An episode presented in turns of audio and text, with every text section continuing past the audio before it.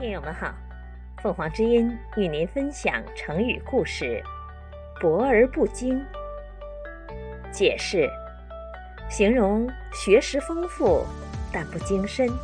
“博而不精”这则成语来源于《后汉书·马融传》：“甲君精而不博，郑君博而不精，即精即博，五何家焉？”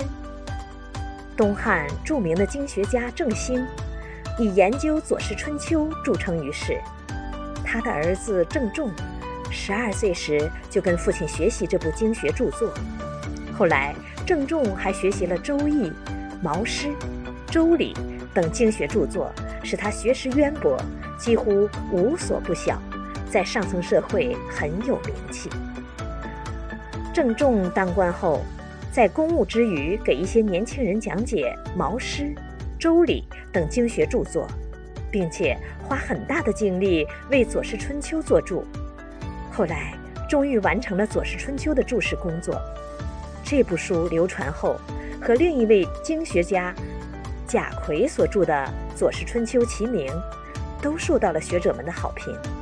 当时最著名的经学家是马融，他著过《周易》。《尚书》《毛诗》《三礼》《论语》《孝经》，使古文经学达到了成熟的境地，因此弟子多达千人。马融除了为经书作注外，又兼著《老子》《淮南子》。讲课时坐在高堂上，挂上纱帐，前面让学生坐着听课。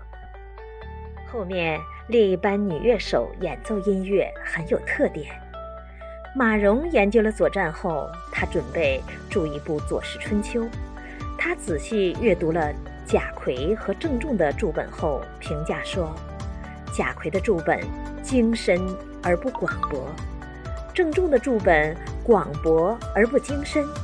要是既精深又广博，那我怎能超过他们呢？